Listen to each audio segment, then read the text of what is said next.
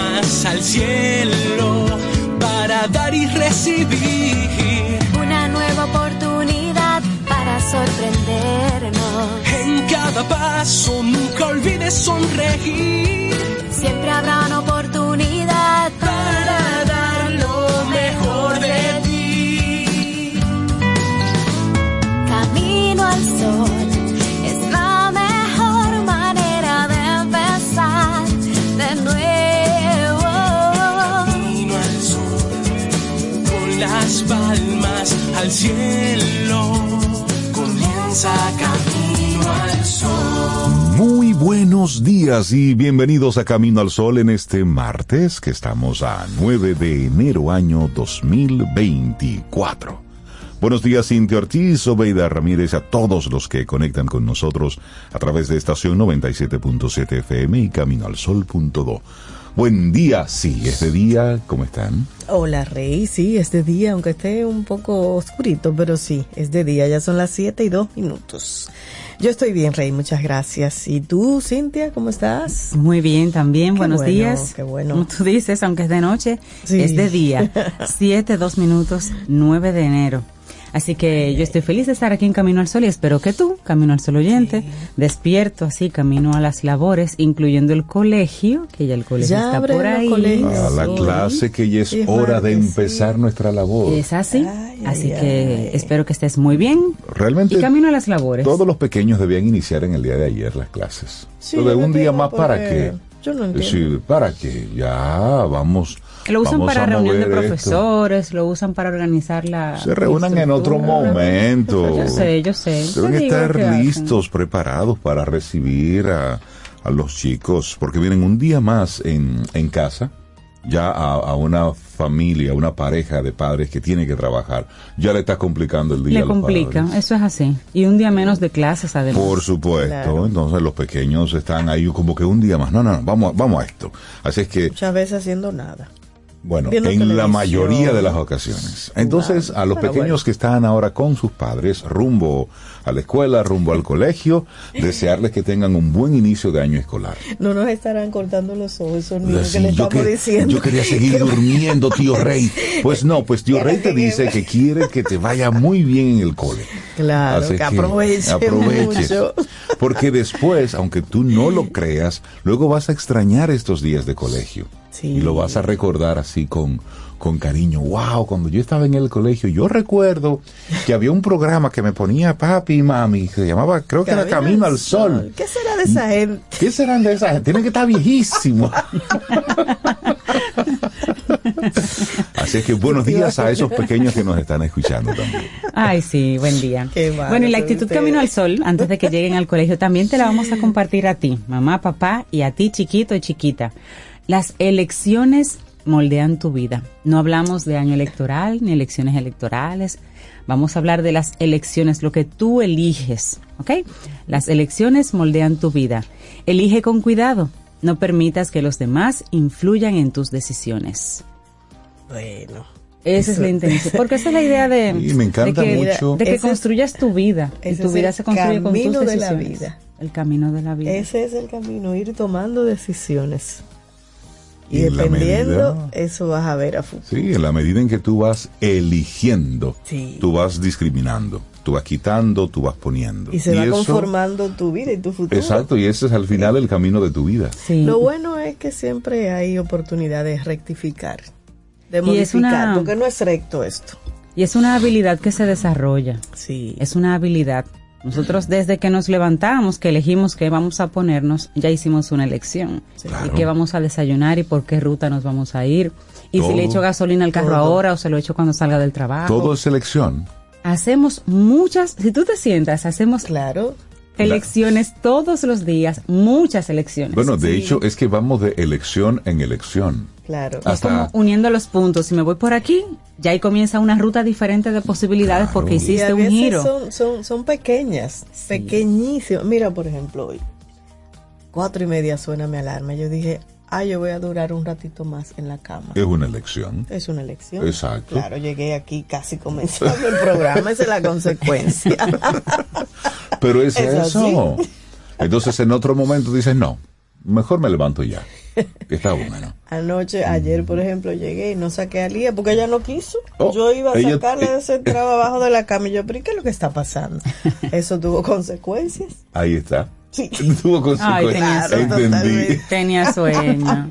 Pero sí, y cuando hablo de que eso es una habilidad, es que nosotros desde pequeños aprendemos a tomar decisiones y cuando tomamos decisiones pequeñitas, eso, co- cosas que son imperceptibles. ¿Tú quieres el pan tostado o sin tostar? Un niño, por ejemplo. Pero eso le va permitiendo a esta persona desarrollar esa habilidad. Cuando tiene 18, 19, 20 años, un niño que nunca ha elegido nada porque nunca se le ha permitido elegir nada, queremos que ahí por, por edad, por cronología, comience a tomar decisiones. Pero si no lo Pero enseñaron, nunca si las no se ha lo tomado. permitieron, claro, claro. Los filtros no están, vamos a decir, bien puestos, como, como la greca nueva, que usted tiene que colar un café malo para que se cure, para luego tomar y hacer los caf- el café bueno. Así mismo. Haga decisiones sencillas Sí. para cuando llegue el momento de una gran decisión. Usted tiene los filtros puestos ahí para ver consecuencias. Y ¿Tú sabes a que hay gente que, que cree que no hay consecuencias en decisiones No. porque como nunca las ha tomado, Y otros que vivimos así como en Limbolandia. en Sobilandia. Sí, en- no, en Sobilandia no. En. Limbolandia. Limbolandia. Eso me pasó a mí esta mañana, señora. Oigan, ¿Qué te pasó? Oh, yo voy a pasear al día tempranito Ajá. y entonces pongo un café. Yo normalmente ah, dejo la greca preparada y cuando regreso del paseo la enciendo. Ok. Ah, no, como andaba en automático en ese momento, yo encendí.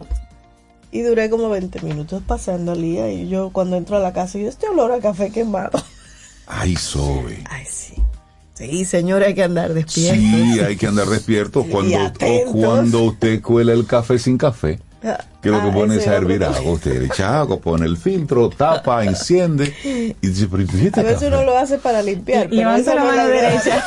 esa no era la Levanta idea. la mano. ¿Y, es- y Eh, este, y este café que ¿A no ti te subió? ha pasado? No, entonces, No, sí, sí, sí. Sí, es cuando tú haces Elecciones. una cosa pensando en, en otras más. Claro. Sí, hay que andar concentrados y despiertos Sí. porque Si para no- todo hay consecuencias. Si no, cuando usted le pone la mano a algo metálico, le da un fuetazo y eso te levanta. Oh, sí. Sí, eso es electricidad estática. Ay, hoy se celebra ese día. eso te- de eso. hay gente también que tú Sí. la topas y chum, Yo doy corriente. Tú das corriente, Sí, echa para allá. da sí. corriente. Echa para allá. Aquí en la oficina todo el mundo dice que no hagan tierra, hagan tierra porque Cintia da corriente.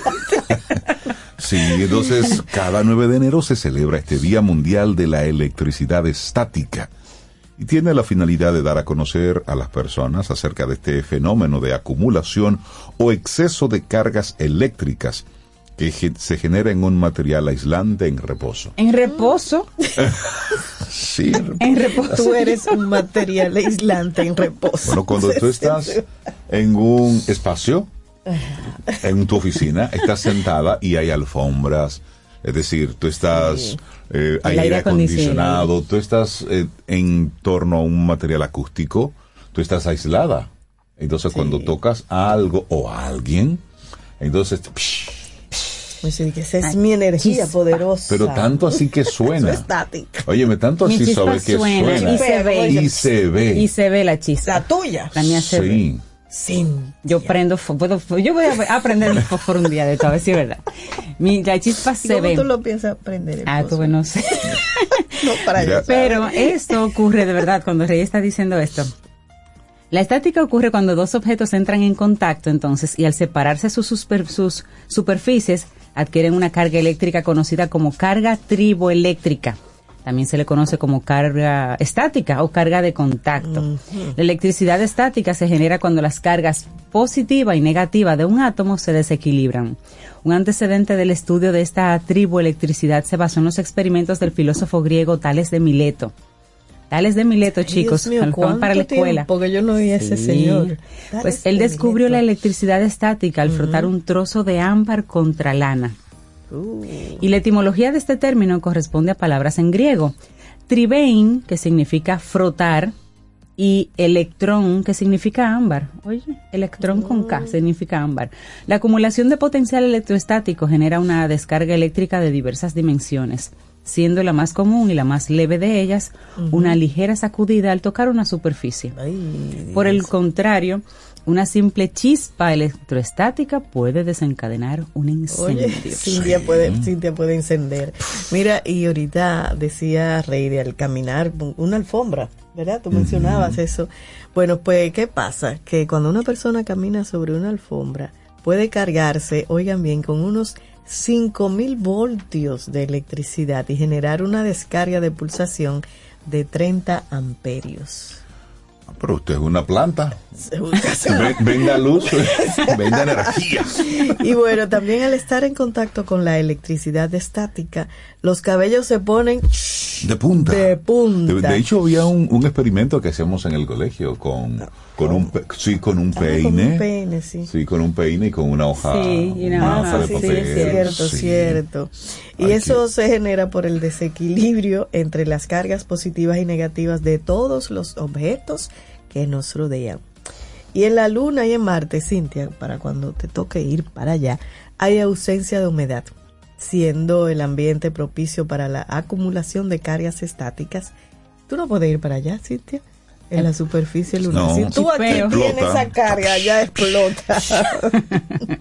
y eso lo están observando algunos organismos de, de la NASA. Pero mira, es, es tan cierto que yo de vez en cuando salgo, aquí, tú sabes que en World Voices hay un jardín, Ajá. y salgo al jardín a, A descargarte. a, a descargarme de un pino que hay ahí, un árbol que Ah, tengo. tú abrazas al pino. Sí, yo le pongo las manos para descargarme porque de verdad yo siento la electricidad que me corre por el cuerpo. Yo no sé cómo explicarlo, pero eso ese Ay, pero ti hay que hacerte un estudio. No, Mira, no, no, vamos a hablar con mis amigos Podemos de Gamma electricidad ver. y cobrar por ella. cobrar. Mira, y hay, hay otro día internacional que se celebra hoy, que yo creo que esa Sobe la que... Sí, en la que puede hablar la de que eso. puede hablar de esto. Oh, bueno, el 9 de enero cada año se celebra, sobre todo estadounide- estadounidenses, el Día del Ascenso en Globo, un evento que ocurrió por primera vez en la ciudad de Filadelfia, específicamente en la Plaza de la Independencia. Eso fue en el año 1973. Pero eso de globo se, se- se- se sube el globo hace mucho tiempo. Hace mucho más. Mucho sí. antes, pero esto, los estadounidenses. Y allí fue donde el aeronáutica inventor francés Jean-Paul Blanchard decidió hacer su primer vuelo oficial en globo. Y sería exactamente el 9 de enero de 1793. Ahorita yo de 1900. 1793, época en que aún no se había inventado ningún artilugio volador que fuese efectivo y conquistar los cielos era más un hermoso sueño que una realidad. Sin embargo, el primer vuelo del señor Blanchard alcanzaría la altura nada despreciable de 364 metros y dejaría maravillados a todas las personas que estaban presentes, incluyendo al mismísimo George Washington. Él estaba ahí, quien cuenta la historia que había pedido al inventor a hacer semejante proeza juntos. Me gusta Qué rico. eso. Sí. Pero tú sabes que el primer viaje en globo aerostático fue el 4 de junio de 1783, Sí, 1700. de la mano de los hermanos Montgolfier, residentes en Avignon, parte de los estados particulares de Annonay. Los hermanos Montgolfier son los verdaderos padres de este invento considerado como el primer transporte aéreo de la historia. Y bueno, hay, hay películas, hay libros y hay Ay, países libro, que se han mira, estado Ese libro yo lo destacando leí por ello. muy joven y quiero volver a leerlo. La Vuelta al Mundo en 80 días. De Julio Verne. Yo chiquita, yo no sé, yo me aficié de Julio Verne. Es que él era fascinante, óyeme, fascinante. Y hay, un- hay una que se llama... imaginación. Sí, qué imaginación. Sí, sí, sí. Cinco semanas en globo también de Julio Verne. Él como que le gustaban los globos. Sí, y los submarinos. Sí. El viaje en globo del ingeniero André Eso se trata así de una historia real, de un expedicionario que intentó alcanzar el Polo Norte en globo. Fue escrita por Olof Sondman. Y hay una obra de Edgar Allan Poe que es Ah, poco sí. conocida, que se llama La aventura sin par de un tal Hans. Ese- Y es donde supuestamente este hombre se aventura a llegar en globo a la luna. Ahora, mi invitación es, Ajá. si usted en su vida se ha subido en un globo, súbase. Aquí una vez eh, estaban dando ese Sí. servicio, no recuerdo, mi hermana llegó a ¿Tú lo hiciste en. Turquía? Sí, tuve ese, Ah, ese caramba. privilegio. Iba a decir caramba. que lo hizo en Moca, No, pero no, en fue en Turquía, Turquía. Allí en Turquía. En Turquía, en Caramba, Capadocia. En Capadocia. Oh, sí. por Dios. Eso tiene que ser maravilloso. Mira. Porque las vistas que yo he visto así en la Claro. página, en, en Instagram, es No, no, no, maravilloso. es, una- es en espectacular. O sea, tú llegas, bueno, cuando yo llegué estaba oscuro porque es bien temprano y no te garantiza que, que tú puedas hacer Va a el- el depender del vuelo. clima. Sí, va a depender de- del clima y también de los vientos. Y hay mucha seguridad y quien da el permiso, sí, pueden salir, es la, la, digamos que el organismo de seguridad de allá de Turquía, no son la gente que están ahí que deciden. No. Entonces te dan el go ahead, vamos, pueden subir. Entonces tú ves el proceso completo desde que empiezan a llenar de gas a esos globos. Así, con, con, con, con Es una fuego. experiencia. Y Sí, cómo hombre. van llenándose. Entonces después son como unas canastas donde caben 20 personas. Ah, pero grandes. Ah, pero- Sí, son grande. grandes. Y tú dices, ay Dios mío, ¿y esto va a subir con este peso. pues sí, pues sí. El, y, y lo más interesante, uno lo vio como en el colegio, la física, ¿verdad? Que el fuego, entonces ellos controlan el fuego, la subida. Y en ese momento que, que subí, habían como 160 globos Wow. simultáneamente. Esperan que salga el sol arriba, te esperan que salga abajo para entonces subir. No, no, no. Tú el- Tú llegas y de- empiezan a subirlo. No recuerdo la hora, pero eran como las seis o antes de las seis. Qué y ya tú belleza. empiezas a subir. Y está Entonces oscuro tú ves todavía. el amanecer. Exactamente. Ah, eso es Y lindo. tú ves es toda, toda esa, esa geografía de Capadocia que a mí me encantó porque son, es volcánico. Mm. Y entonces hay como unas cuevas. Ustedes pueden buscar las fotos ahí. Sí, sí, sí. Y hay hoteles en esas cuevas. Entonces tú vas mirando todo ese espectáculo y ese amanecer y todos esos globos al lado tuyo. Es una cosa impresionante. Y luego para aterrizar Qué ese globo. belleza. Yo dije, ¿cómo que, ¿Cómo- ¿cómo cómo? que vamos Ya a llegar allá abajo? ¿Y cómo nos Y yo veo que vamos a ba- bajando, bajando, bajando y hay una camioneta que va delante de nosotros. Y, dije, ¿y qué va a pasar con esta camioneta? no, pero realmente la bajada, el aterrizaje, muy suave. Yo pensé que iba a ser como más traumático, ¿no? Esa gente son expertos ya en Claro. eso. Entonces, súper, y tú te bajas y te esperan ahí con, con una bebida espirituosa sin alcohol. Es- pero sí, porque- espumante, sí, sin porque alcohol. es- Es, muy es temprano. temprano en la mañana. Exacto. Pero muy agradable. Eso es El que una buena tenga la verdad la oportunidad de, mm, de hacer un viaje en un globo y sobre todo si es en Turquía, en Capadocia. Miren, no lo duden. Mira, y esos son de los lugares que tienen un... Es una buena opción de destino turístico. Sí. Haga sí. su lito y mm, De hecho, el turismo, el turismo ha subido muchísimo Así allá es. en Turquía. ¿Sabes por qué? Nos decía el guía. ¿Por qué? Por las novelas turcas. Ah, sí. Sí, sí, sí. sí. Oye, me vi- Latinoamérica es uno de los mercados más importantes a nivel turístico. Y en una serie turca ahora en mis vacaciones, pero buena. Bueno, hay una, hay una escena que sucede en ese hotel, en un hotelito en En Capadocia. Capadocia. Miren, tienen Bueno, ir serie turca. Si, si nos dejan el programa Ah, mira, entero, en se va por México, ahí. en México también lo pueden hacernos más. Tú ves, mira qué bella foto. Ay, a Ay, los- México. Ay, ahí están los caminos del sol oyentes mandando, Mandando sus Vino a fotografías. fotos. ver exactamente en México dónde es. Ay, qué chévere. Un Pues, abrazo, eh, Está Yulisa. más cerca. Eso, eso está bonito. Ese está más cerca. Son las 7:19 minutos. Es martes. Estamos a 9 de enero, año Con todo hablamos. 2024. Tú sabes que nosotros nos montamos aquí fue en un dirigible. Oh, sí. un Aquí. Sí, Ah, aquí, ¿verdad? aquí vino una vez un aquí una Aquí vez vino vino una un vez. Lo dirigible. trajo una compañía de bebidas sí. alcohólicas. Y Yo quería yo- subirme, Un viaje muy bonito. Yo maravillome y me sorprendí de la cantidad de casas en Santo Domingo que tienen piscina. De verdad. Oh, allá sígueme. Sí, porque fue un paseo desde San Isidro. Sí, todo el toda la- litoral. todo el litoral. La costa. y decía, sí. pero mira, los dominicanos. Yo ah, yo recuerdo que no me pude montar porque estaba lleno completamente. Sí, pero Era por fue- invitación, creo. Sí, pero Sí, fue sí, una sí. experiencia interesante porque es así como que suavecito. Fue muy lindo, sí, paseo muy lindo El eso. litoral. Son experiencias, son cosas que se Ay, quedan ahí en la memoria. Son de esas cosas que, que uno dice, pero ¿y cuándo yo? Y no ni siquiera lo piensa. Pues mire, planifíquese. Pero yo no tenía en mente que Turquía. Siempre no, y hay lugares, si tú buscas, pero- hay otros lugares más Claro. cercanos, incluso aquí una vez estaba haciendo, se puede volver a mirar. Son experiencias. Sí, sí, sí. Porque sí, al sí. final, el, y eso es para el Ministerio de Turismo, al final la gente, ok, fue a la playa y qué más. Es decir, Sí. crear opciones. Bueno, para nosotros la playa, tú sabes, bueno, Sí, pero, pero- hay gente que no tiene playa. que Sí, es pero que, maravilloso. es que- pero que hay más opciones. Más opciones, estoy totalmente de acuerdo. Y el que no se Totalmente. mueve por la playa puede moverse por otro tipo de Claro. experiencia. Totalmente de acuerdo. Así Sí, es. sí, Vamos a Miren, reír. ¿Con qué, ¿Con qué arrancamos sobre reír. hoy? Ah, con Pedro, Pedro Guerra. Guerra, como para comenzar temprano, así como con risa. Ay, yo Sí, escuché yo- a Pedro Guerra Sinfónico el otro Así día. nos reí- ah. Maravilla. Sí. Así iniciamos. Eso es del disco Golosinas. Ay, sí. Lindo día. del tesoro en la ciudad perdida. Hazlo reír y te dará su casa los íntimos secretos de su voz callada. Hazla reír y te dará el domingo y el diario de su piel lo escribirá contigo.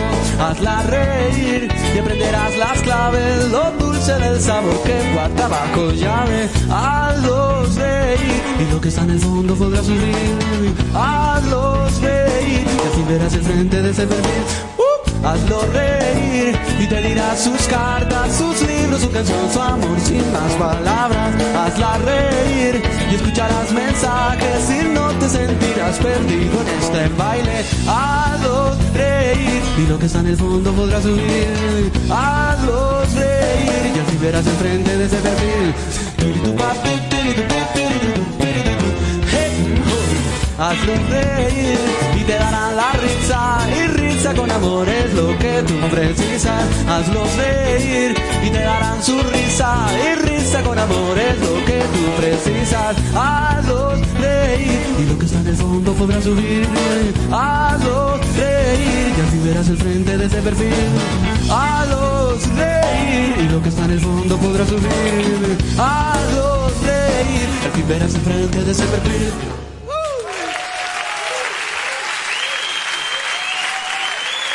Muchas gracias. ¿Quieres formar parte de la comunidad Camino al Sol por WhatsApp? 849-785-1110. Camino al Sol.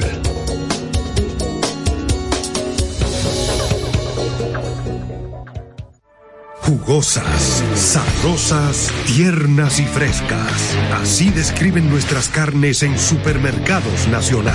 Detrás de un gran producto siempre hay una gran historia. Nos unimos a decenas de productores locales que crían con orgullo el mejor ganado dominicano, pasando por la más moderna planta procesadora del Caribe con procesos naturales, cuidando el más mínimo detalle para que cada corte llegue a nuestras tiendas con la calidad única que nos caracteriza. Porque lo que hacemos detrás de cada corte hace la gran diferencia. Supermercados Nacional. Tomémonos un café. Disfrutemos nuestra mañana con Rey, Cintia, Soveida, en camino al sol. Los titulares del día, en camino al sol.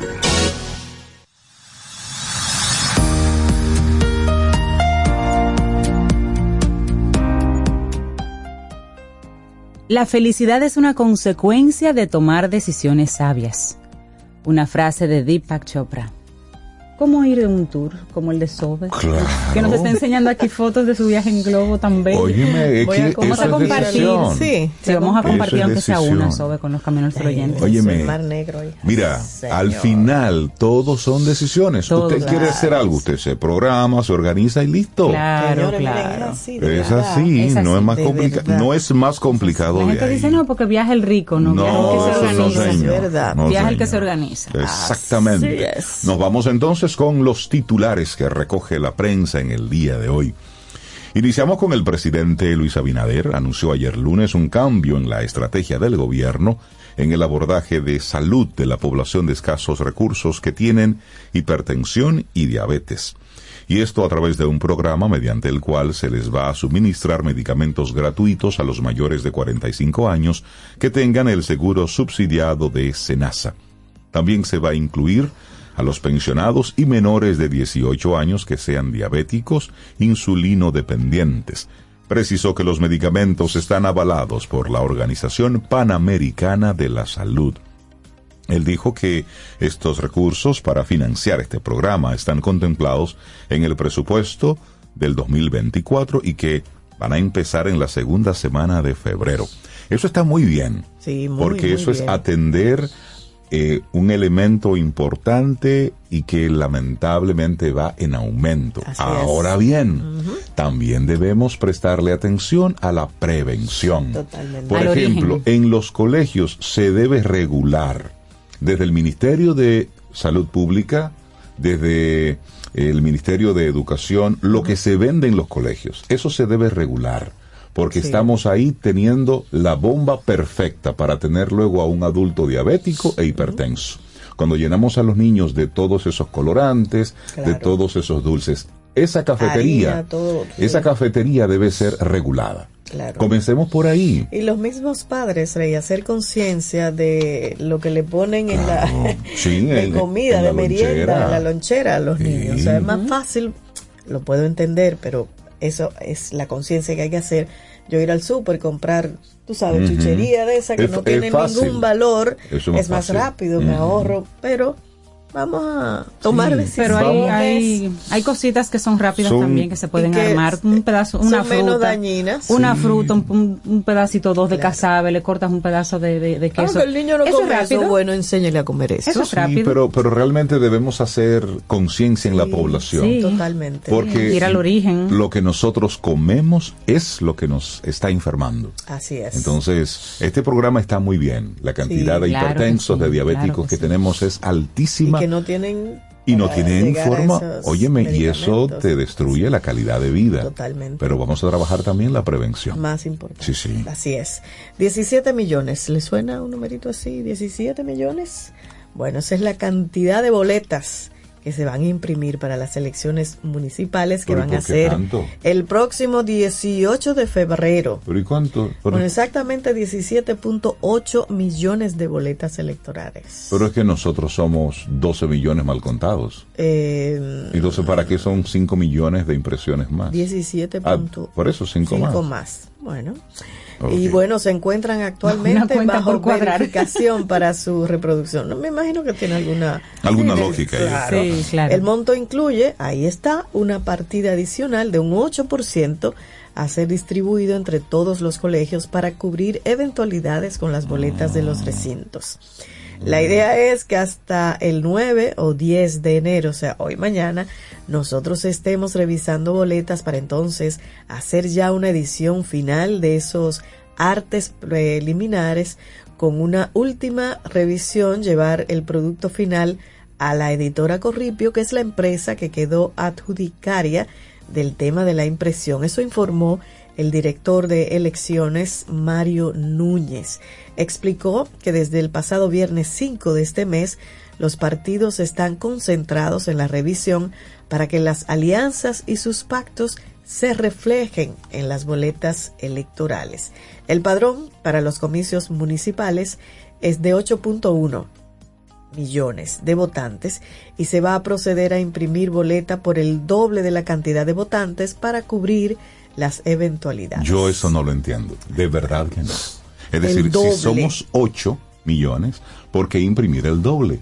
Ahí ya tenemos un caldo de cult. Sí, pero, Pero eventualidades no ¿Cuál es? deberían suceder como yo entiendo en el la en mitad. exacto. El entonces, 10% de imprevisto, que, que en decir, todo se, se pone, 800 mil más. la partida adicional de un 8% está bien, un 10%, El doble aquí. un 15%, pero el doble, justo el doble, Ujú, Eso se presta para muchas cosas después. por supuesto. Bueno, ya saben. Por lo menos 18 para que a- pensemos. el 18 de febrero hay que ir a votar. 18 de febrero. Sí. Bueno, miren, tribunal desestima cargos de lavado de activos y de explotación sexual comercial contra Wander Franco. ¿Se acuerdan? Ah. El torpedero solamente va a ser enjuiciado por abuso sexual y por sustracción y seducción de una menor.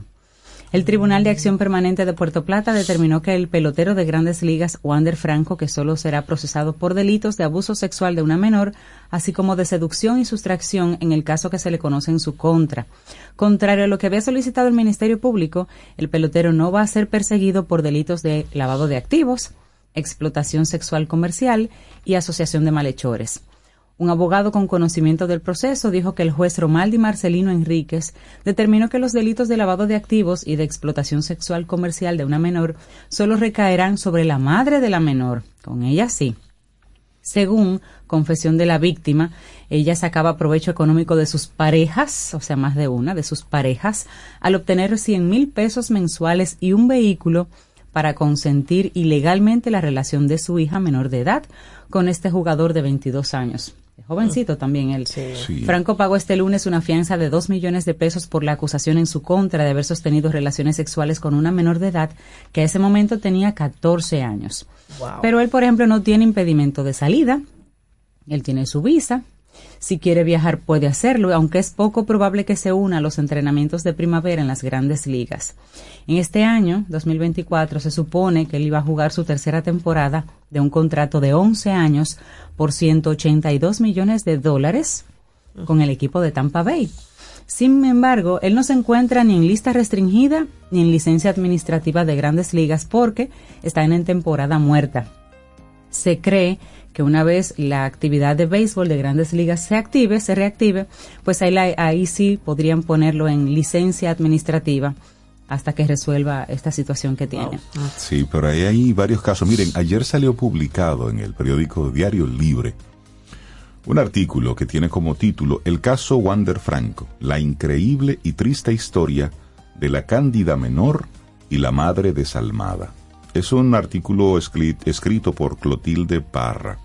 Y si usted no, no entiende muy bien de qué va este caso, le invito a que lo lea. Esto es eh, para que nosotros realmente prestemos eh, atención y sí nos horroricemos de esto, porque al final el menor es la persona a quien se debe defender. Y es muy triste cuando hay que defender al menor de sus padres. En este caso, hay que defender a esta menor de su madre. Y entonces, eh, en este artículo se explica un poquitito toda la, todo el, el tinglado que hay, que en este caso sale a la luz pública porque se trata de un personaje público. Pero lamentablemente, ¿cuánto de esto no está sucediendo hacia lo interno, hacia lo callado de nuestros pueblos y de nuestros barrios? Y no recientemente, desde hace décadas. Es decir, y se ha normalizado este tipo de cosas. Es decir, un padre, una madre ve en su hijo el potencial de cambio de su eh, estilo de vida y utiliza a este joven simplemente como una herramienta, Y a como un veces Rey, instrumento. como esta señora, o sea, ella Disponía. vendía, Sí, digamos. sí, sí, sí.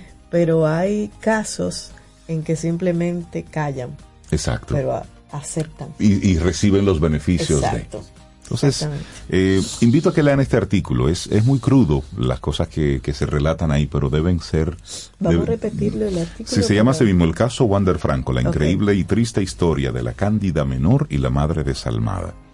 Y, y da pena ver fotografías de esta gente riéndose en los tribunales, como él sale feliz, tranquilo, contento, y la madre igual.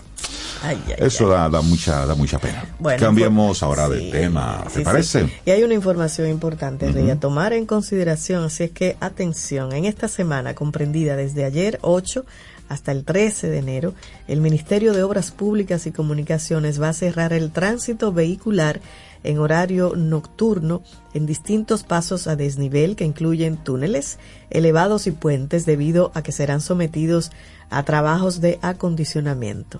El horario a regir para los cierres será de 10 de la noche a 5 de la mañana del día siguiente y la mayoría de los cierres serán total, es decir, en ambos sentidos, en ambas direcciones. Los trabajos que van a realizar incluyen recogida de desechos sólidos, barrido y recogida de agregado, control de maleza, limpieza general del entorno, limpieza de drenaje y en algunos casos mantenimiento eléctrico. Y bueno, ya el lunes pasó, le tocaba a Mirador Sur, etcétera. Ya eso no lo voy a, decir. Pero ya el elevado de la 27 tendrá cierre parcial lunes, martes y miércoles. O sea, tres días debido a trabajos eléctricos. También se hará el jueves con el elevado de la Kennedy, con Abraham Lincoln y el viernes con el centro de control del túnel Gazette Was, ese túnel que llega. ¿no? Eh, hoy martes los cierres incluyen a partir de las 10 de la noche los elevados de la avenida Luperón con autopista 30 de mayo, Winston Churchill con John F. Kennedy, suroeste y este sur, también el de la Charles de Gaulle con la autopista San Isidro y con carretera Mella, también los pasos a desnivel de la Kennedy con Máximo Gómez y 27 de febrero con Tiradentes. Y mañana miércoles sigue, atención, Ortega y Gasset con 27 de febrero, Máximo Gómez con Avenida Juan Pablo Duarte, lo que se conoce como el Puente Seco. También los elevados de la 27 de febrero con Ortega y Gasset y Máximo Gómez con Obando. Así es que siguen más cierre. ¿eh? Sí. Atentos porque desde las 10 de la noche hasta las 5 de la mañana van a estar cerrados totalmente. Usted tiene vehículo, eh, usted es responsable de saber cómo Es- está todo esto. Sí, sí, sí, sí. Bueno, vamos al plano internacional porque también aquí nos compete un poquito.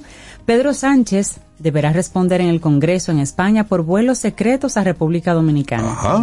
La presidencia del gobierno de España solo reconoce cinco vuelos entre el 2019 y 2023, pero hay registrados 33 vuelos hacia República Dominicana. 33. Se desconoce el motivo de los viajes y quiénes eran los acompañantes. Usted venía, mi querido. Según los medios españoles, Es Voz comer- Populi, a comer sancocho. secreto, además. A comer sancocho, a comer mangú. Según los medios españoles Voz Populi y OK Diario, el nuevo contrato para asegurar el mantenimiento operacional de la flota Falcon al servicio del gobierno de Sánchez incluye una lista de destinos frecuentes para que la empresa adjudicataria pueda planificar sus actividades. Por. Entre esos destinos se encuentra República Dominicana, país al cual han viajado en 33 ocasiones. Sin embargo, Presidencia, allá en España, solo reconoce 5 de los 33 viajes realizados entre 2019 y 2023.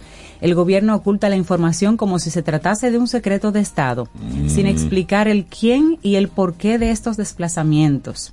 Estos viajes secretos, entonces, de la República Dominicana no fueron del agrado del Partido Popular. Varios diputados populares han registrado una pregunta en el Congreso para conocer el número total de viajes reales a República Dominicana por la aeronave presidencial desde 2019 hasta la fecha y sobre todo quieren saber cuáles fueron los motivos del desplazamiento y quiénes formaron parte de la delegación y sus funciones concretas. También exigieron saber cuál fue el costo de cada uno de esos viajes, incluyendo los cinco Sí, porque tre- reconocidos. Sí, porque 33 viajes de España aquí. ¿Eh? y eso es lejos. Y Los populares- en secreto por Sí, porque, Exacto. porque se supone que es un avión oficial para viajes oficiales. Y eso es lo que hablan. Los populares reclaman que no debería utilizarse el Falcon, el avión, un avión del ejército, como si fuera un servicio de taxi. Y no es la primera vez que él es criticado, Pedro Sánchez, por el uso que hace del Falcon. La gota que derramó el vaso de los populares, del Partido Popular, tuvo lugar hace apenas una semana cuando el mandatario lo usó para un viaje de 12 minutos de La Coruña a Santiago de Compostela para participar en un mitin de su partido, la inauguración de la Convención Política de los Socialistas Gallegos. Afirman que ese recorrido se pudo haber hecho perfectamente en 28 minutos en tren o en 40 minutos en automóvil, que no era necesario usar el avión. Señor, encender un avión eso es costoso. Eso es caro, eso es caro. Sí, Entonces sí, dicen sí. que esto no va en consonancia con los valores de política ecológica Claro. que habla en su gobierno. Para nada. Pues. Bueno, ya cerramos este momentito de información. Hemos extendido un poco, pero hay muchas informaciones para compartir. ¿Es usted de los que toma mucha agüita embotellada? ¿Mm? Bueno, pues oigan bien. Oigan bien, esto ocurrió en Estados Unidos. Utilizando una técnica de reciente invención, los científicos contaron una media de, oigan el número, 240 mil fragmentos detectables de plástico por litro de agua en marcas populares. Esto fue en Estados Unidos. Esto equivale a entre 10 y 100 veces más que las estimaciones anteriores, lo que plantea posibles preocupaciones en torno a la salud, aunque se requieren todavía más estudios. Pero, si a la gente le preocupan los nanoplásticos en el agua embotellada, es razonable considerar alternativas. En Estados Unidos se acostumbra a tomar agua del grifo. Ellos dicen mejor toma agua del grifo y no de agua embotellada, porque se están entonces eh, identificando que cada vez más va en aumento la cantidad de nanoplásticos en las botellitas inofensivas de, de agua embotellada que usted compra. Esto está en Estados Unidos, pero esto va simplemente en aumento. Lo de los nanoplásticos es una realidad y lamentablemente va en aumento. La atención mundial sobre los microplásticos ha aumentado en los últimos años y estos se desprenden de fuentes de plástico más grandes y ahora se encuentran ya en todas partes, desde los casquetes polares hasta las cumbres de las montañas, llegando al agua potable y a los alimentos. Los microplásticos son todo lo que mide menos de 5 milímetros. Los nanoplásticos se definen como partículas más pequeñas que la mil millonésima parte de un metro. Entonces, ¿qué ocurre con esto? Que son tan pequeñas que pueden atravesar el aparato digestivo, los pulmones, entran directamente al torrente sanguíneo y de ahí a los órganos, a los órganos incluidos el cerebro y el corazón también. Pueden atravesar la placenta y llegar hasta el feto. Es decir, el tema de los microplásticos, de los nanoplásticos, ya presentes hasta en el agua embotellada. Salud. Salud. Eso es un tema. Así cerramos este momentito, son las 7:41 minutos.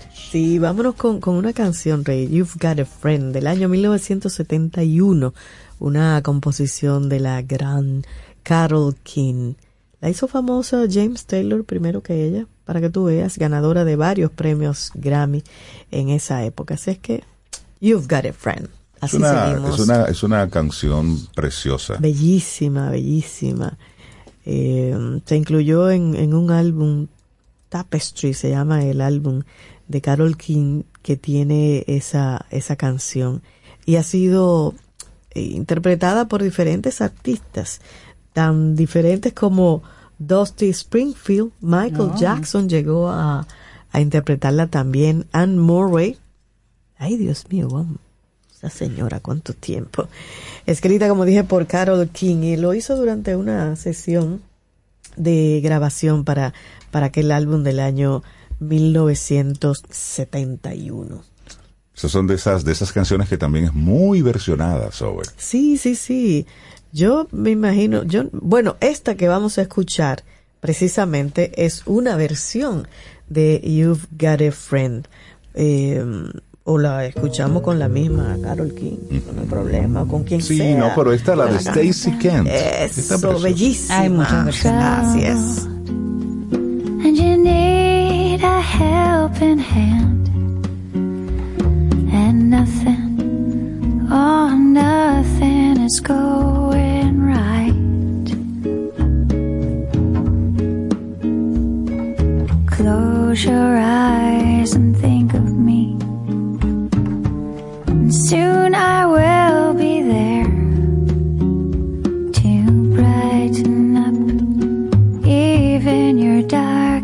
darkest night. You just call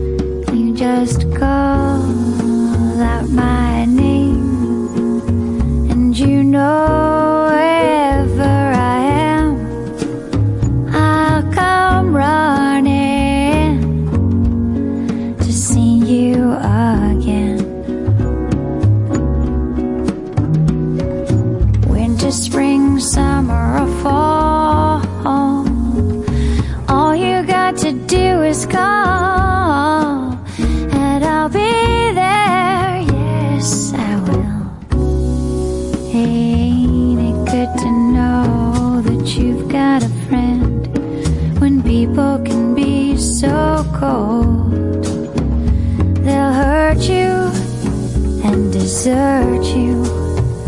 Well, they'll take your soul if you let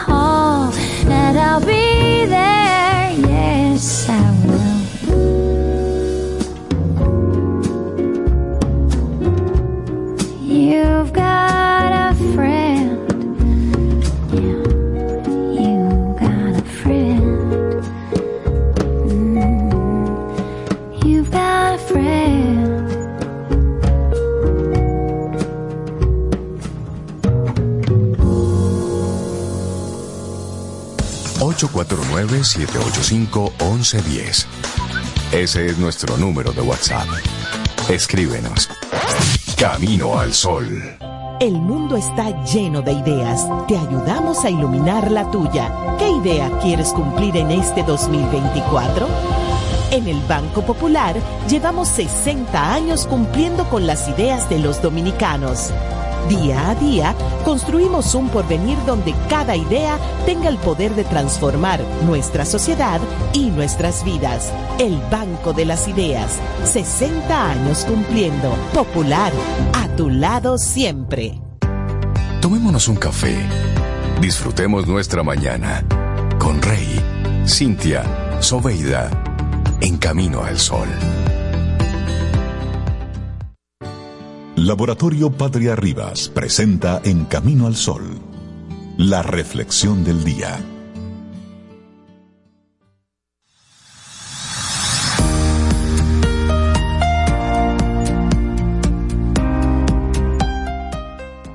A veces, la decisión más pequeña puede cambiar tu vida para siempre. Una frase de la actriz Kerry Russell. Seguimos en este Camino al Sol, 7:48 minutos. Vamos a reflexionar juntos. Claves para orientar la toma de decisiones. Y es que tomar decisiones puede ser tan fácil o tan complicado como hacer una apuesta. Cualquier elección vital puede considerarse una apuesta. Decidimos escoger un camino que conllevará ciertas cosas, mientras desestimamos otras. Y en cada decisión nos jugamos algo. Por eso en ocasiones resulta tan difícil dar ese paso. El temor a equivocarse puede llegar a paralizarnos en la duda o a postergar al máximo el momento de la determinación. Cada persona tiene su modo particular de afrontar la incertidumbre que plantea una decisión. Sin embargo, a menudo buscamos fórmulas que nos ayudan a dar con la elección más acertada. Así es. Y así nos, preguntamos, nos pasa por la mente, ¿qué es mejor? ¿Escuchar los sentimientos o atender a la razón? escoger por mí mismo o buscar consejo en los demás, decidir con rapidez o esperar. Hay que desengañarse. No existen fórmulas fijas que puedan ayudarnos en ese trance. Quizá la mejor receta sea aprender a tomar decisiones centradas en los propios principios, aquellas que nos dirigen en cada momento hacia donde queremos ir y que está en consonancia con nuestra forma de pensar y con nuestros valores. Pero ¿cómo evitar que la indecisión te paralice? Eso es muy importante. Muchas personas se quejan de que les resulta muy difícil tomar decisiones y otras afirman que el mero hecho de hallarse ante dos posibilidades ya es un suplicio. Por otra parte, todos hemos sufrido inquietud ante una decisión importante, pensando que quizá podía marcar el rumbo de nuestra vida. Y hay decisiones que sí la marcan. Así, es. Entonces vamos a compartirte de inmediato esas claves para orientar la toma de decisiones. Iniciamos con escuchar la razón y la emoción. Durante siglos se ha recalcado que al tomar decisiones se debían separar los sentimientos de la razón. Descartes rechazaba como falso todo aquello en lo que pudiera vislumbrar la menor duda. De esta manera, la información derivada de los sentidos y de los sentimientos se consideraba poco fiable. Sobre estos principios se ha edificado toda la lógica formal y los presupuestos científicos. En el lado opuesto se encuentra una tendencia en alza, la que preconiza guiarse por la intuición, que en esencia supone llegar a decisiones sin pasar por el pensamiento. Según este enfoque, las percepciones y los sentimientos aportan evidencias más reales, pues no están mediadas por los prejuicios mentales. Sin embargo, tanto la razón como la intuición pueden equivocarse. De hecho, aunque queramos separarlos, funcionan de manera unida. El juicio racional nunca es imparcial, pues cada idea está impregnada de emociones, mientras que los pensamientos influyen en la manera en que cada persona siente o percibe las cosas. Las emociones nos ofrecen una especie de inteligencia instantánea. Es útil atender las sensaciones subjetivas como si fueran indicaciones, atracción o rechazo, bienestar o malestar, pero, del mismo modo, la razón ofrece una guía de conocimientos que nos lleva entonces a sopesar la decisión. Así es. Y hay una segunda clave que es decidir con integridad. El sentido y la orientación en la propia vida se sostienen sobre dos pilares. Lo que uno cree, es decir, los principios y valores personales, y lo que realiza, lo que hace.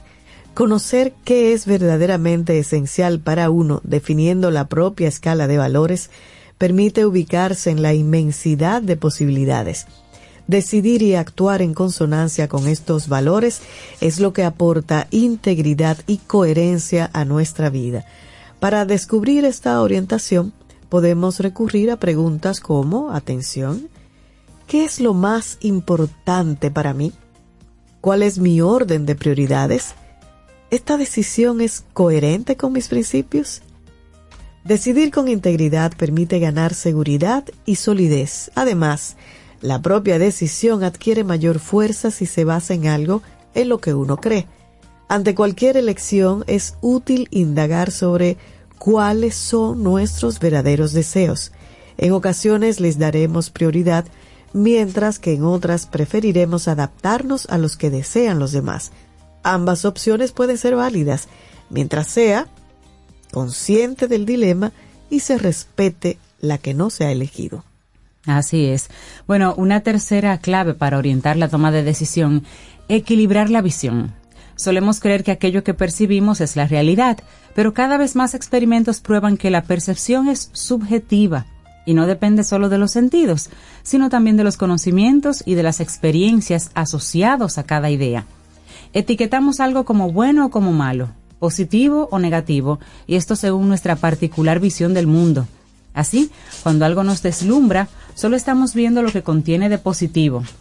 Y si algo nos produce rechazo es porque prestamos más atención a lo que no nos gusta de esa parte. Para lograr una visión más completa a la hora de decidir, conviene intentar ver en cada alternativa ambos lados de la realidad, lo positivo y lo negativo, lo que ganamos y lo que vamos a tener que renunciar o perder en esa decisión. En cuanto a uno mismo, es importante conocer tanto los puntos débiles como las fortalezas. Enfrentarse a situaciones sin saber si son o cuáles son nuestras limitaciones o con unas expectativas demasiado elevadas, puede ser tan pernicioso como infravalorar las propias capacidades, dejándose abatir por los sentimientos de miedo e inseguridad. es Mm, decir, terrible. una visión equilibrada nos permite saber qué podemos afrontar sin pensar que todo lo puedes afrontar. Por supuesto. Tienes que estar claro. Y entonces eso hay que ponerle al lado, reconocer el miedo que tenemos cuando decidimos. Al llevar a cabo una decisión puede que aparezca inquietud y también temor, pero reconocer el miedo no implica dejarse amedrentar o paralizar por él. En las decisiones hay un momento en que es preciso dar un paso en el vacío. Sin ese riesgo no hay avance posible. Entonces, cuando aparezca el miedo a decidir, lo disolvemos precisamente decidiendo y recordando que incluso en la inmovilidad y en la duda, también estamos realizando una elección. Si la decisión desemboca en lo que parece un fracaso, podemos entenderlo como un aprendizaje para la próxima ocasión. Tomar decisiones y llevarlas a cabo fortalece nuestra voluntad y nuestra confianza. En ese mismo momento, esa es la puerta de entrada para cualquier cambio y hace que nos sintamos comprometidos con nosotros mismos. Oigan bien, cada decisión plantea una pregunta de que un modo u otro debemos responder, una a una, van dando forma y sentido a nuestra vida, esbozando un camino que será único e irrepetible. Mm, Bueno, y aquí la quinta y última clave, mejorar la habilidad de tomar decisiones. Las decisiones son tan inevitables como necesarias. Podemos mejorar nuestra habilidad para tomarlas utilizando alguna de estas propuestas. Primero, clarificar la finalidad. Es útil saber qué se quiere lograr a corto y largo plazo con esa decisión. Así es que pregúntate, ¿qué quiero conseguir? ¿Qué es prioritario para mí ahora? ¿Esta decisión me puede ayudar a conseguir lo que quiero para mi futuro? Otra clave, hazlo ya. Muchas veces dejamos cosas por decidir o postergamos todo lo posible la determinación. Todos esos temas aplazados, sean importantes o banales, ocupan nuestra atención y nuestra energía. Resolverlos permite despejar la mente y dedicar la energía a conseguir los objetivos. También evaluar las consecuencias. Es útil preguntarse por las consecuencias de la decisión. Así es que la invitación es reflexiona. ¿Qué consecuencias puede traer para mí y para los demás esta decisión? ¿Qué puede suceder si no lo hago? ¿Qué me impulsa realmente a hacerlo? Y luego, reposar la decisión. A veces conviene pasar a la acción y no quedarse anclado en los pensamientos, pero otras es preciso y hasta prudente postergar la decisión. Quizá haya que abordar unos asuntos antes que otros o dejar reposar la decisión para ganar claridad. En momentos de crisis no se aconseja tomar decisiones de peso, pues la percepción de las cosas puede estar distorsionada. Y por último, resolver de manera creativa. Se basa en dos principios. Aumentar la comprensión mirando la situación desde diferentes puntos de vista o intentando ponerse en el lugar de otras personas y abrir la mente, buscar e imaginar alternativas, atreviéndose a pensar y a experimentar cosas diferentes. Ahí está. Recuerda que es difícil lograr cambios si se sigue reaccionando de la misma manera. Por eso hay que tomar decisiones. Aquí te compartimos cinco claves para orientar la toma de decisiones. Cinco formas de hacerlo. Un escrito de la fisioterapeuta, periodista, psicóloga Claudina Navarro Walter y lo compartimos aquí hoy en Camino al Sol. Laboratorio Patria Rivas presentó En Camino al Sol la reflexión del día. Jugosas, sabrosas, tiernas y frescas. Así describen nuestras carnes en supermercados nacional. Detrás de un gran producto siempre hay una gran historia. Nos unimos a decenas de productores locales que crían con orgullo el mejor ganado dominicano, pasando por la más moderna planta procesadora del Caribe con procesos naturales cuidando el más mínimo detalle para que cada corte llegue a nuestras tiendas con la calidad única que nos caracteriza. Porque lo que hacemos detrás de cada corte hace la gran diferencia. Supermercados Nacional. ¿Quieres ser parte de la comunidad Camino al Sol por WhatsApp? 849-785-1110. Camino al Sol.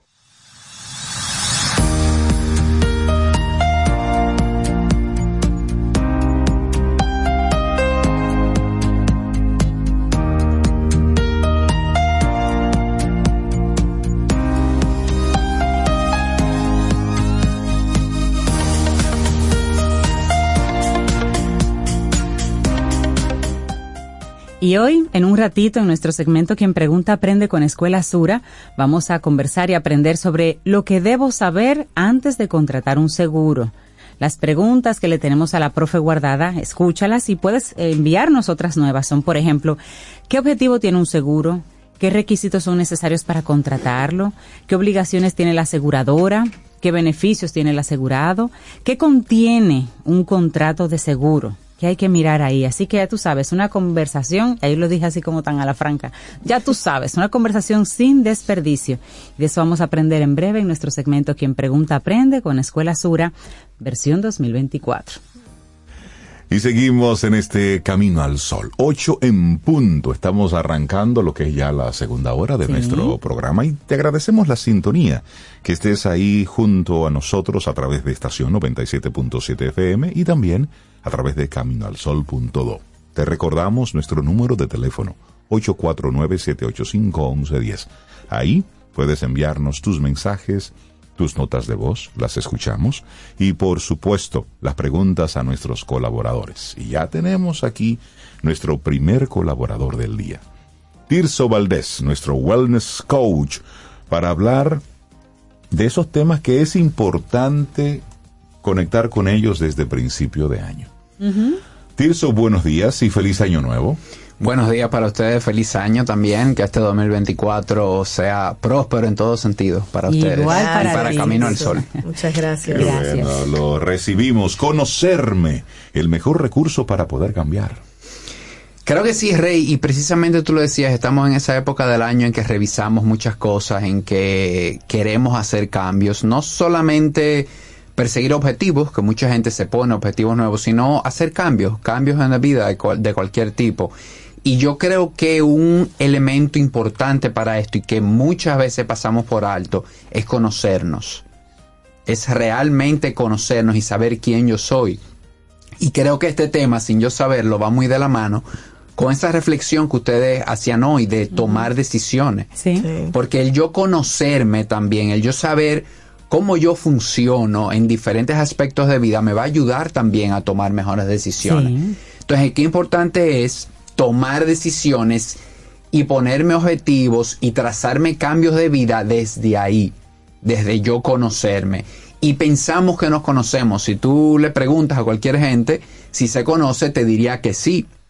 Y a veces entendemos que hasta nacemos conociéndonos y no, la verdad es que para conocernos debe ser intencional y es un proceso que vamos agotando. Incluso no terminamos nunca de conocernos Sí, porque, la vida va cambiando. Y tienen que darse eh, circunstancias específicas para que salga una parte de ti que de otra forma no sale. Y tú no sabes, Tirso, cómo tú eres en ciertas condiciones hasta que, hasta que suceden, hasta que llegan. Y qué bueno que traes ese punto porque precisamente eh, me imagino que los caminar solo oyentes se están preguntando, perfecto, ¿y cómo me conozco? ¿Qué Sí. puedo hacer para conocerme? Y eso que tú tocas, vamos a compartir algunas estrategias eh, para conocerte y ver cómo tú reaccionas a diferentes cosas. Y creo que la primera es hacer una pregunta que yo me hice quizás cuando tenía treinta y pico de años y, y creía que la sabía, y es que yo quiero. Mm. ¿Qué realmente yo quiero en las diferentes dimensiones de vida? Simple y tan poderosa esa Simple, pregunta. muy simple. Y, no dejarle en la mente, sentarte a escribirla. ¿Qué yo quiero en cuanto a lo laboral? ¿Qué yo quiero en una pareja? ¿Qué yo quiero personal. en lo personal, en mi salud? En las diferentes cosas. ¿Qué realmente yo quiero? Porque podemos ver cosas que desde fuera se ven muy bien. Yo no sé si a usted le ha pasado que llega una moda, llega un corte de pelo, Ajá. una ropa, y a usted le encanta como veo una gente, wow, y usted solo lo usted y Y usted no queda dice, igual. eh, no, no, aquí, aquí no funciona. Aquí no va. Entonces, Sí. eso es lo interesante. ¿Qué yo quiero? Sentarme y como digo yo, imagínese que entró Aladino por una puerta y no piense en límites y escriba qué usted quiere y luego contraste. Mira, y eso es importante que tú lo, lo adviertas desde el principio. Sírvase con la cuchara grande.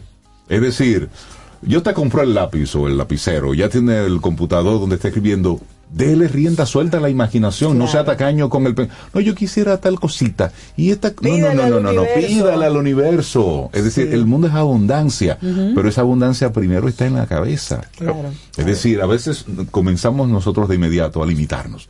No es que, es que no, es que eso tan grande no. Ay, yo eso es no- demasiado para mí. Oh, pero venga acá. Eso es, no, óyeme, Sí. cuando usted está escribiendo, mire, eh, observe el mar. Eso es una buen, buen ejercicio, observar el mar, que es abundancia total.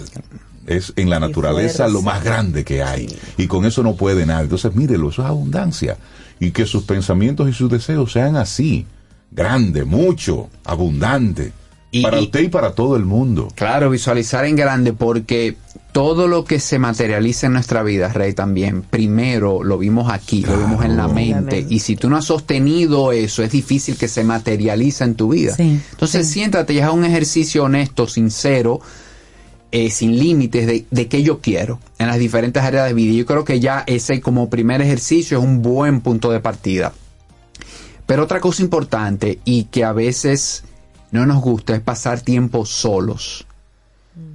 Es escuchar tu mente, saber cómo está tu mente. Y, y estar solo no es soledad. Estar solo es dedicar un tiempo intencional a yo estar conmigo. Y, y hay personas que en alguna etapa de vida se les hace muy difícil. Hay personas que, Que no que incluso le tienen miedo a estar solo. Sí. No, no, no quieren estar solo y siempre están buscando algo. O gente o algo que hacer.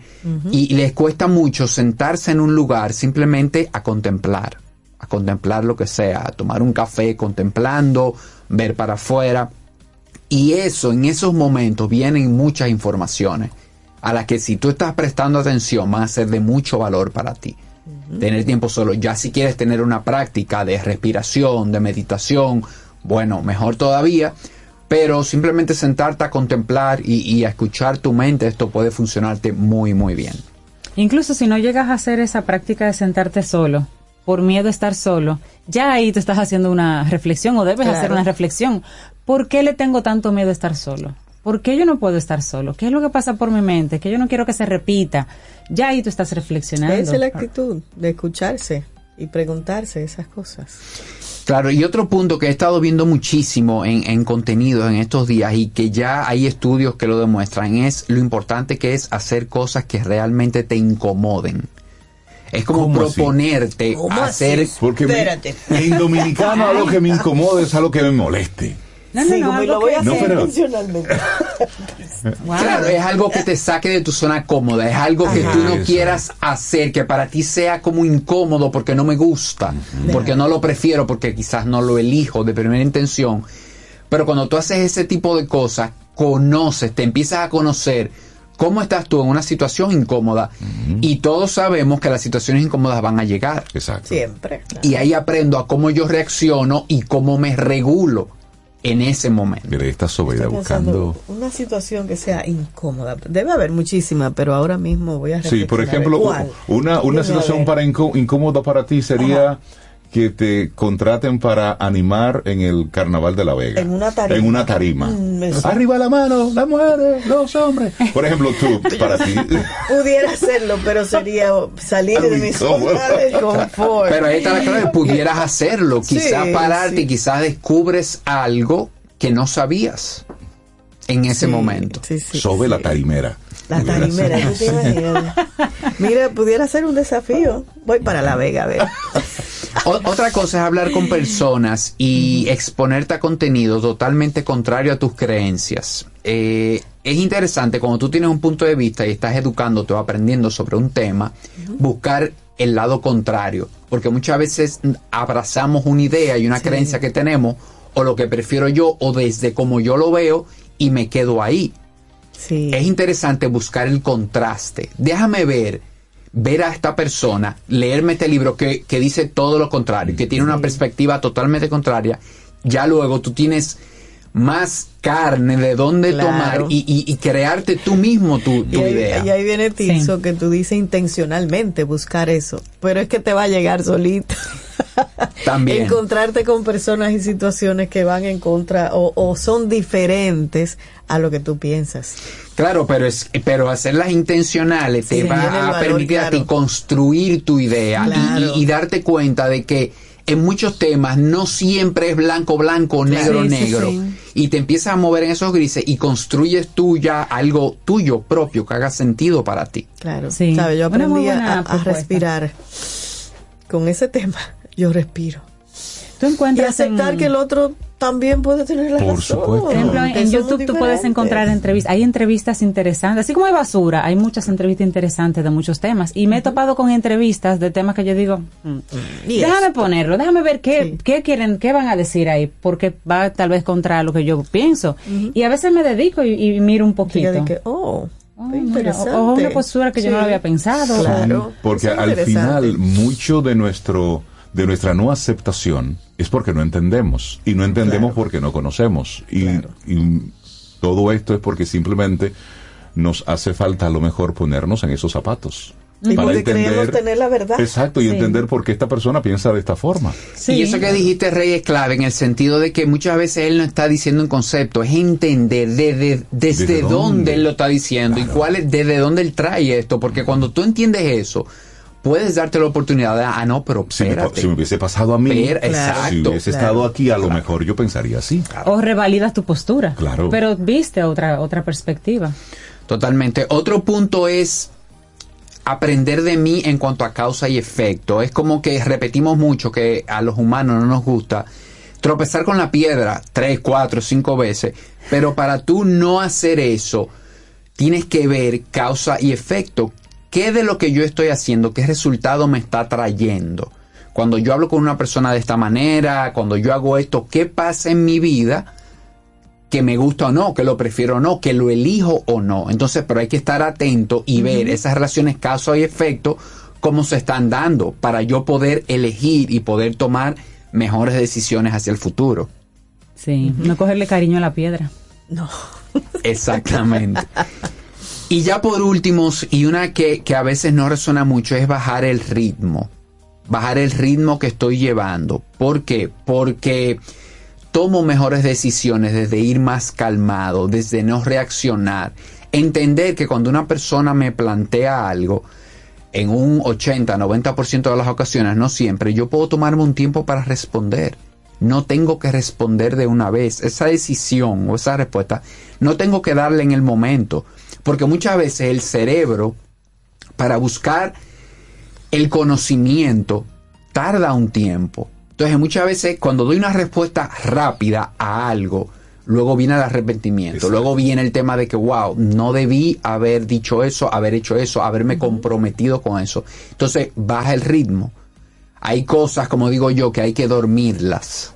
Que cuando usted duerme en la noche, Sí, eso es bueno. al otro día usted ya da una respuesta desde un mejor lugar y desde ya habiendo visto varios escenarios y todo eso. Dice un amigo nuestro, consultarlo con la almohada. sí dormirlo y dedicarle unos pensamientos a las cosas Exactamente. Y, y tener estas cosas en cuenta no- nos va a dar algunas cosas importantes. Y es que vamos a empezar a reconocer patrones en nosotros. Vamos a empezar a sentirnos cómodos con la ambigüedad, con personas que no opinan igual que nosotros. Vamos a tolerar mejor la incertidumbre, los momentos de inseguridad. Y vamos a ver el panorama general, que es lo que hace, por ejemplo, un buen líder. Quizás una persona se ofusca en la tarea, a veces creo, pero no estás viendo el panorama general, no estás viendo, sacando, haciendo un zoom y viendo todo general y que eso es una patica simplemente dentro de ese panorama general. Excelente, ¿Qué me tema? gusta eso. Cuando hablamos de, sí, de, de- de conocernos, son distintos elementos que debemos tomar en cuenta y lo mejor y con lo que más me- con lo que me quedo de lo que nos has compartido hoy es de hacerlo intencional. Es decir, a veces vamos por la vida con ese piloto automático, ¿eh? a todo ahí. Sin embargo, detenernos y comenzarnos a hacernos esas preguntas. Comenzar a cuestionarnos y preguntarnos, ¿Por qué pienso lo que pienso? ¿Por qué siento lo que siento? ¿Por qué cuando ocurre tal cosa yo reacciono de esta otra? Esos son los elementos para nosotros eh, conocernos un camino que no termina nunca, Tirso.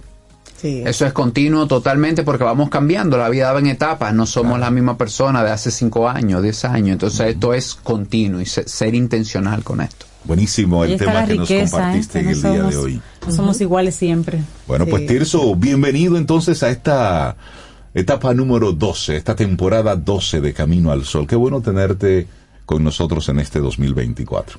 Feliz de estar aquí, señores. De verdad que siempre un placer compartir con ustedes. ¿Y la gente cómo te sigue el rastro? Holístico RD. Pueden ir a Instagram y buscar Holístico RD y ahí ven todo el contenido que, que subo en cuanto a bienestar y, a mi tema del sueño, como ustedes saben, que es lo que estoy trabajando actualmente eh, muy, muy duro. Ay, Tirso, pensé en ti en estos días. Dormí, no dormí? No dormí mucho. Ah, sí. Buenísimo, Tirso. Que tengas una excelente semana. Feliz día. Gracias. Mira, hay un. Está considerado este señor uno de los mejores, si no el mejor violonchelista del mundo. Él tiene descendencia china porque sus padres eran chinos. Y señores, síganlo ahí en las redes, a Jojo Ma. Eso es una delicia. Y hablando de conocerse, uno necesita como este tipo de música, así, tranquila, sí. Bellísimo, así seguimos. versión me encanta. Yo, yo, ma.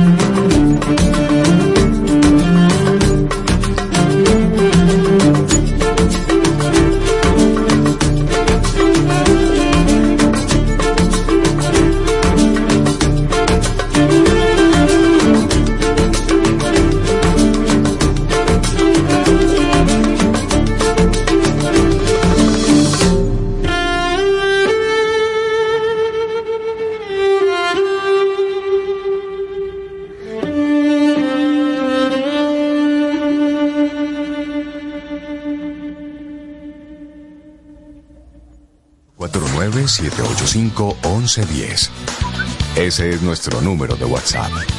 Escríbenos. Camino al Sol. Infórmate antes de invertir. Investiga el potencial de ganancias y las posibilidades de pérdidas de cualquier producto de inversión. Ejerce tus finanzas con propósito. Es un consejo de Banco Popular. A tu lado siempre. Tomémonos un café. Disfrutemos nuestra mañana con Rey, Cintia, Soveida, en camino al sol. El mundo está lleno de ideas. Te ayudamos a iluminar la tuya. ¿Qué idea quieres cumplir en este 2024? En el Banco Popular llevamos 60 años cumpliendo con las ideas de los dominicanos. Día a día, construimos un porvenir donde cada idea tenga el poder de transformar nuestra sociedad y nuestras vidas. El Banco de las Ideas, 60 años cumpliendo. Popular, a tu lado siempre. Ten un buen día, un buen despertar. Hola. Esto es Camino al Sol. Camino al Sol.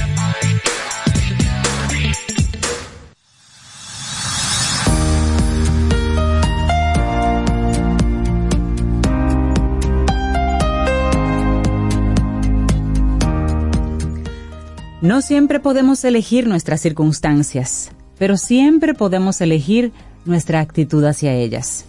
Y esta es una frase de Viktor Frankl, y él sí sabe lo que dice. Así es. 8.21 minutos de la mañana de este martes, que estamos a 9 de enero, año 2024. Durante toda esta semana se lo vamos a estar repitiendo, ¿eh? Repitiéndole el año para que usted haga Pero para nosotros. Pero para nosotros realmente. Para ubicar. Bueno, y, y nosotros estamos muy contentos de, de tener de nuevo en este 2024 a nuestros amigos de Seguros Sura República Dominicana, con un segmento en el cual hemos aprendido mucho porque nosotros, ustedes lo saben, Ay, nos gusta preguntar. Entonces, en quien pregunta, aprende con Escuela Sura. Hoy tenemos a, a una, una profe que nos visitó al principio del segmento, hace varios años. Entonces, es la que está inaugurando el segmento en esta nueva temporada. Ivette Castro Rosario, gerente comercial. Buenos días y bienvenida a Camino al Sol. ¿Cómo estás? Muy buenos días a todos ustedes en cabina y a los radio escucha. Excelente estoy, me siento muy bien, feliz Qué bueno. inicio de este 2024. Como 2024. dice Frey, que hay que repetírselo mucho. Hace casi cinco años que nos visitaste, profe Ivette. Así es. Qué bueno tenerte con, con nosotros en el día de hoy. Muchas gracias. Mire, vamos a hablar acerca de todo lo que debo saber antes de contratar un seguro. Y esto va a ser como una consulta al aire, porque estamos los tres en el proceso de tomar la decisión de contratar un seguro. Así que todo lo que te vamos a preguntar va para los Caminos al Sol oyente y para nosotros Buenísimo. directamente. Así que iniciemos el tema. Por ejemplo, a la hora de contratar un seguro, Ivette, ¿qué nosotros debemos tomar en cuenta? Independientemente del seguro, como las generalidades. Bueno, mira, lo primero es que tomar la decisión de contratar un seguro ya es un gran primer paso. Y lo primero que debes saber antes de contratar un seguro es qué quieres asegurar. Ok. Puede ser una cosa, es decir, eh, tu casa, tu negocio, tus equipos, eso es lo que llamamos el bien asegurado. O puede ser algo intangible, tu salud o la de tu mascota, eh, un viaje, un proyecto. Entonces eso es lo que llamamos el asegurado. La persona, la salud, algo intangible. Pero bien puede ser una remodelación que vayas a hacer en tu casa. Eso es lo que se llama el bien asegurado, que es lo que tú quieres asegurar. Ahora bien, segundo, ¿ante qué tú lo quieres asegurar? ¿Ante qué riesgos? Eso es lo que llamamos eh, ante qué riesgo y por qué, que es lo que llamamos el interés asegurable. ¿Qué puede ocurrir? Que tu perrito muerda a alguien. ¿Mm? Eso es, Es un una riesgo. posibilidad. Sí. Exacto. Que tú quieres asegurar tu viaje, eh, si se te pierde el equipaje, si se te demora el equipaje, algún evento inesperado de salud en tu viaje. Eh, bueno, el simple hecho de estar vivo es un riesgo. Entonces, ¿qué es lo que queremos asegurar? El evento que pueda ocurrir. Que queremos prever que en caso de que ocurra, contar con un seguro que nos respalde. Eso. Interesante, interesante que tú lo vas planteando de esa forma y escuchándote hago la sencilla reflexión y es de que todo, todo, absolutamente todo puede ser asegurado. Así es. Hasta la muerte. No de que no te mueras, sino de cuando tú ya no estés, ¿cómo, ¿cómo, quedan los que... los Ahí tú aseguras tu patrimonio. Por supuesto. En caso de que tú no estés, ¿cómo continúa tu familia? Es, con tu ausencia. Eso es lo que tú aseguras ahí. Ahí hay un mito que me gustaría en esta primera etapa compartir contigo, Ivette. Y es que mucha gente dice, es que cuando estoy eh, con un seguro es como que estoy llamando la catástrofe. Ah, yo he escuchado gente que piensa así. ¿Qué, tú le dirías a esa persona que no contrata el seguro porque no quiere llamar la catástrofe? Mira, ahí yo le diría a la persona que se asegure de vivir y que para los eventos que puedan ocurrir, mm. entonces contrate un seguro. Eso es lo que nos queda. Asegurarnos de vivir y para el evento que pueda ocurrir, porque como les decía, el solo hecho de vivir es un riesgo. Los riesgos están ahí desde que nos levantamos. Para eso contratamos un seguro. Mira, yo conozco el caso, recuerdo el caso de una señora que su esposo siempre pagaba un seguro de vida. Y ellos estaban pasando por una situación económica un poquito complicada y cuando llegó la renovación, la esposa le dijo, mira muchacho, no, cancele ese seguro, que tú estás pagando un seguro ahí para una cosa y ese dinero lo podemos usar para otra cosa. Hmm. Y no renovaron el seguro eh, un seguro de vida y como a las tres semanas él murió de un infarto. y ella quedó con una situación económica aún más precaria. Claro, Por supuesto. De la cual el seguro le hubiera podido ayudar. Mira, o sea, no es que estamos contando que, verdad que vamos a cobrarlo, que queremos cobrarlo, pero mira el evento que pasó. Claro. Ella no, ellos no lo pensaron y, lo que pasa es que en el seguro hay una premisa supremamente importante, que es mejor tenerlo y, no, necesitarlo, que necesitarlo y no tenerlo. Mira, sí. Entonces hay como un tercer paso para retomar qué debemos saber antes de contratar un seguro es buscar asesoría. Siempre es importante buscar asesoría. Ya yo identifiqué qué quiero asegurar, identifiqué ante qué riesgo lo quiero asegurar y por qué, es decir, tengo un interés sobre esa cosa para asegurarlo, luego buscar asesoría. Puede ser a través de un corredor de seguros, de un intermediario de seguros, o puede ser directamente a través de la compañía de seguros. En Segurosura estoy a la orden para eso. Ahí está. Eso. Una asesoría que te acompañe en la toma de decisión de las coberturas. Las coberturas que son aquellas cosas que cubren tu necesidad en particular. Porque una misma propuesta no puede funcionar para distintos riesgos. Cada riesgo es diferente. Que se adapte y te acompañe en la toma de decisión de la suma asegurada, que es muy importante esos son términos de seguro, pero que no son tan complicados, tan técnicos. La suma asegurada es aquella que te va a resarcir en la cobertura del bien tuyo en particular, de tu riesgo en particular. Y ya después de tú tener entonces esa asesoría que te brindar, el cuarto paso es revisar cada detalle. Cada detalle desde la compañía de seguro, evaluar bien las compañías de seguro del mercado, que existen muchas, muchas muy buenas, evaluar la que mejor te acompañe. Evaluar cada propuesta, cada detalle, eh, que si el deducible, que si la suma asegurada es la que se adapta a tu necesidad y todos esos detalles. Y ya después de pues tomar la mejor decisión con esa asesoría de esa propuesta, pues como les dije, asegurarse de vivir y contratar el seguro. Y Betty, ¿cómo, ¿cómo pudiera uno calcular esa suma que tú mencionas de la que me conviene a mí? Bueno, todo va a depender. Cuando hablamos de una cosa, una cosa generalmente ya tiene un valor en el mercado. Por ejemplo, tu vehículo, okay. Tu, por el año, por el modelo y todo eso ya tiene un valor definido en el mercado. El valor sentimental no aplica. el valor sentimental no se calcula. Sí, pero no se calcula jamás. Eh, entonces, eh, por ejemplo, en eso, en una edificación igual, en los equipos, ustedes saben lo que cuesta cada equipo de esto. aparte del valor real de la cosa que Aparte del valor real. Ya cuando nos vamos a la vida es distinto. Porque la vida de nadie tiene ningún valor, no lo podemos cuantificar. Por eso le decía a Rey ahorita que lo que cuantificamos es el patrimonio ¿Qué representa mi ausencia económicamente para las personas que dependen de mí? Y de ahí entonces, en un seguro de vida, se determina el valor asegurado o suma asegurada. Ah, o sea que no es que yo, por ejemplo, quiero en un seguro de vida sacarme un número de la cabeza. Yo quiero hacer una póliza por tanto. No, jamás. El número No. sale. No, porque si pago la prima, uno pensaría de tu cómo yo voy a Es que- pagar de la que Pero hay un muchas películas. Hay un si dicho muere, que quedo dice- millonario. Exactamente. Sí, y hay un dicho que dice que no podemos valer más muertos que vivos.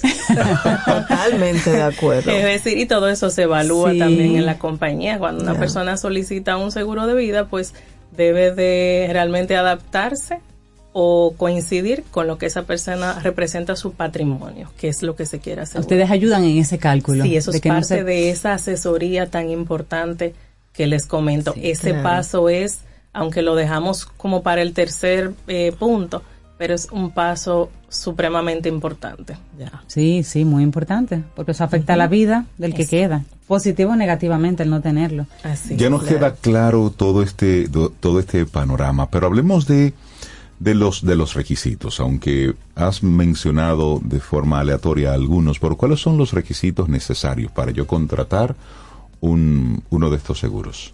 Bueno, los requisitos son información veraz y completa de lo que se está asegurando, ya sea un bien o ya sea la persona, como dijimos al inicio. Eh, y es una, inclusive un deber del asegurado dar la información verídica, Veraz. completa del bien que está asegurando. Ese es un requisito. Y en, dependiendo de la solución del seguro, pues se requieren algunas evaluaciones. Por ejemplo, los vehículos se evalúan, se inspeccionan. En el caso de salud o de vida, la persona también se puede solicitar alguna evaluación médica. Y esos son básicamente los requisitos. Y obviamente el pago de la prima. Ok, ya pagué la prima. ¿Cuándo puedo comenzar a usar ese seguro?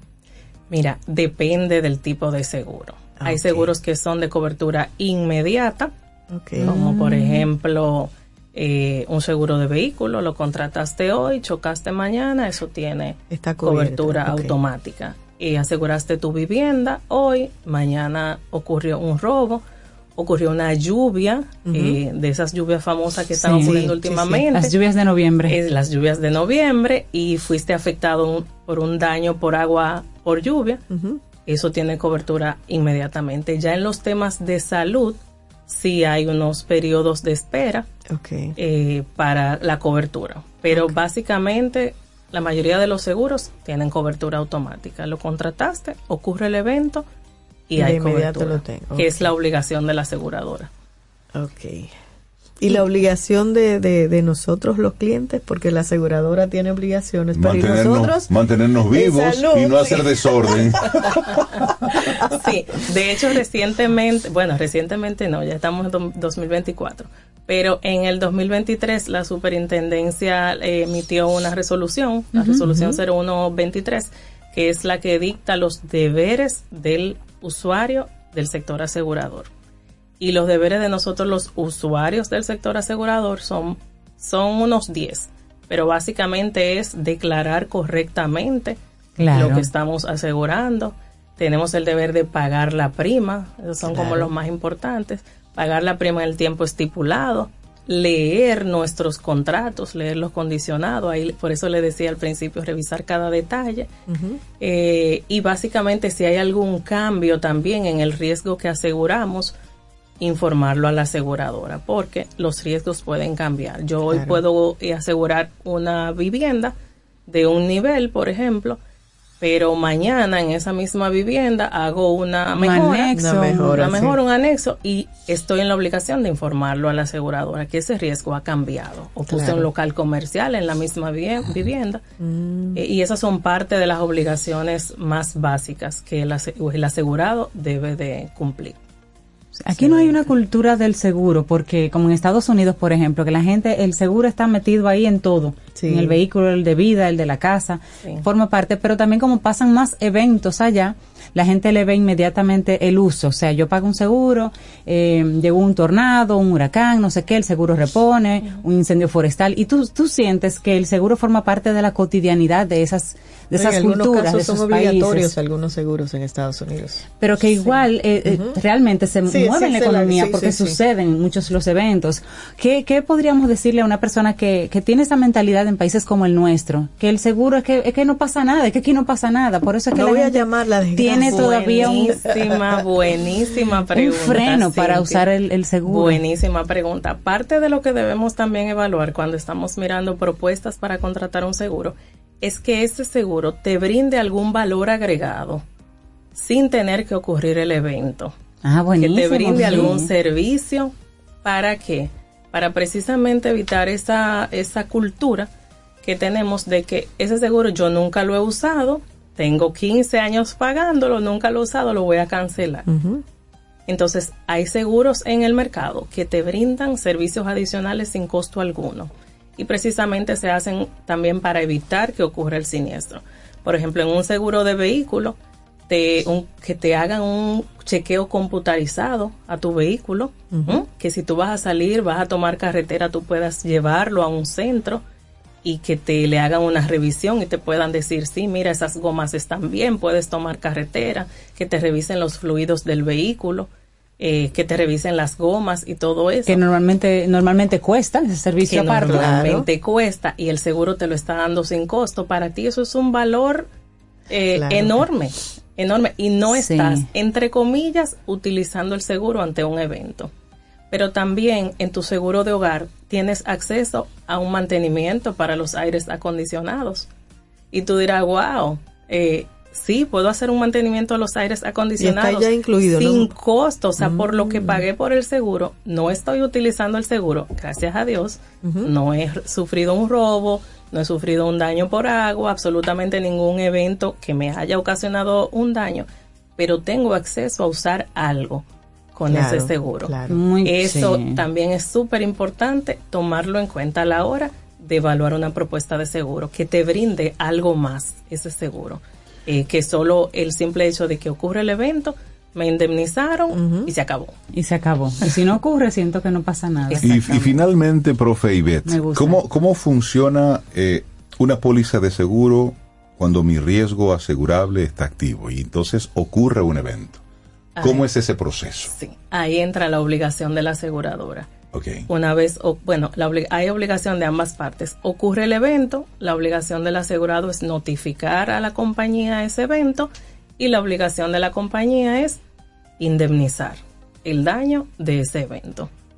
Ahí también un punto muy importante, evaluar, como les decía, cuando estamos evaluando esas compañías aseguradoras, evaluar esas compañías de mayor seriedad, de mayor promesa de pago. Por ejemplo, en Sura pagamos hasta dos millones y medio de pesos en las primeras 24 horas.